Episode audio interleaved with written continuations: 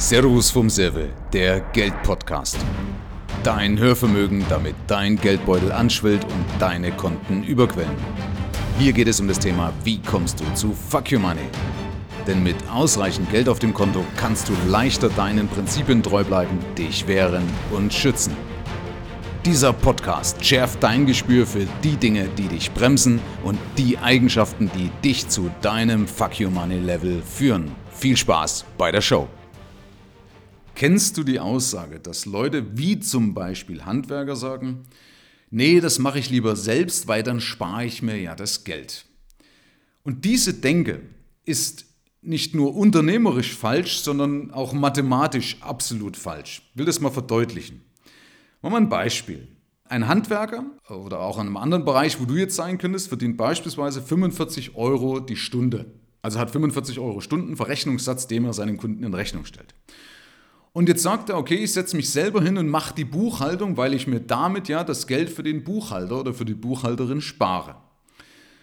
Und dieser Ansatz, wenn man da mal wirklich drüber nachdenkt und das setzen lässt, und das passiert ja sehr, sehr oft, dass Leute das genauso machen, ist insoweit falsch. Man könnte zwar meinen, dass ich mir die 45 Euro spare, aber mal ganz ehrlich, wenn du dich jetzt in die Situation reinversetzt. Jemand macht abends nach Arbeitszeitende, hockt er sich noch an das leidliche Thema ran, sagt, mache ich noch die Buchhaltung dann passiert doch Folgendes. Erstens mal hast du in der Regel nicht den Enthusiasmus, dass du da rangehst und sagst, äh, komm, jetzt mache ich das und arbeite das schnell ab, sondern dann wird ja da so drumrum gekreist, dann zieht man so gerne Kampfschleifen. Sagt, ach, äh, trinke ich erst mal einen Kaffee oder trinke erst mal ein Bier und dann guckst du so auf die leidliche Ablage und denkst, naja, äh, eigentlich müsste ich das jetzt machen, aber dann kommt ja jede Ablenkung, ist doch dann willkommen. So, das heißt, bis also der richtige Prozess startet, dauert das schon mal eine Weile. In der Zeit hätte das wahrscheinlich schon die Buchhalterin abgearbeitet. So, und wenn du es machst, ganz ehrlich, brauchst du doch mit Sicherheit länger als eine Buchhalterin selber. Das ist schon mal der eine Punkt. Also, wenn ich jetzt beispielsweise als Unternehmer denke, dann kaufe ich mir eine Buchhalterin ein. Wenn ich jetzt einfach rechne und sage, meinetwegen eine Buchhalterin kostet die Stunde 40 Euro, meine Stunde kostet 45 Euro wie in dem Beispiel. Dann spare ich mir ja schon mal 5 Euro. Ja?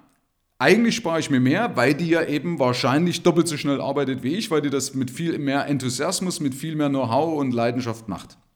Das heißt, ich könnte ja in der Zwischenzeit, wo die das macht, wo ich das also an die delegiere, ja meiner Arbeit nachgehen, die mir wahrscheinlich ja Spaß macht, wo ich 45 Euro verdiene. Das ist Punkt 1. Der zweite Punkt ist aber, selbst wenn ich jetzt keiner Arbeit nachgehen würde und würde also der einfach die 40 Euro pro Stunde so geben und nichts machen, sondern mich zu Hause hinsetzen, vielleicht bei einer Flasche Wein oder mit meiner Familie, dann ist es ja so, dass ich dann Kraft tanke, weil ich einfach mal entspanne, was ja extrem wichtig ist, wo ich vielleicht auch Ideen sammeln kann, wie ich mein Unternehmen rentabler mache. Und wenn nicht, dann habe ich in meine Gesundheit investiert. Also Freunde, die immer noch in dieser Situation drinstecken und sagen, nein, das mache ich selber, weil dann spare ich mir Geld. Zu 99,9% ist diese Aussage absoluter Schwachsinn und zeugt nicht von einem Unternehmerdenken. Das ist wirklich Kleingeist, weil dann raff ich so alles an mich, als ob ich alles selber besser könnte oder, also Entschuldigung, wenn es an den 40 Euro hängt, dann muss ich meinen Laden zusperren oder wenn es meinetwegen drei Stunden im Monat sind, sind 120 Euro, die ich auch noch steuerlich geltend machen kann, dann muss ich meinen Laden zusperren.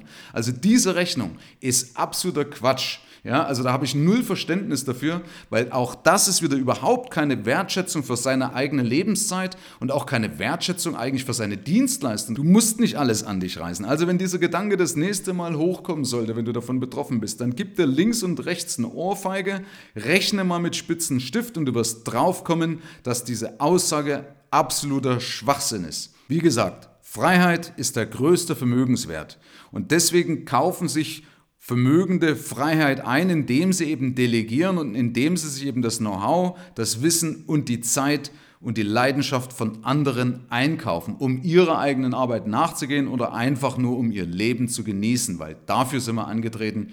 Nochmal, am Ende deines Lebens wünscht sich keiner, noch mehr Zeit im Büro verbracht zu haben. Wenn dir die Folge und der Podcast gefallen hat, hinterlasse eine Bewertung. Weiterführende Informationen findest du in den Show Notes im Internet unter mehrvomgeld.de oder gleich in meinem Buch Das Fuck You Money Privileg, damit du zu deinem persönlichen, finanziellen und geistigen Fuck You Money Level kommst. Ab hier liegt's an dir. Herzlichen Dank fürs Zuhören. Bis zum nächsten Gig. Dein Michael, Deutschlands Fuck You Money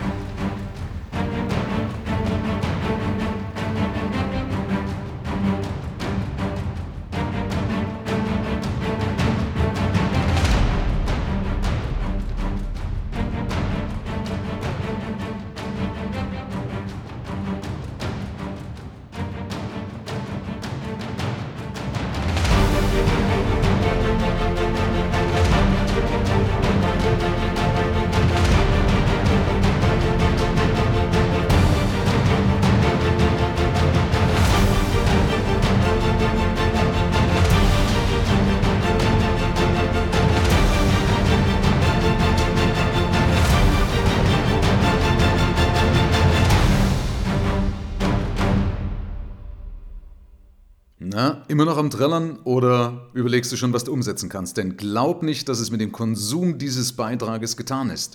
Konsum hat die Herkunft aus dem lateinischen consumere, das heißt verbrauchen, also es wird weniger.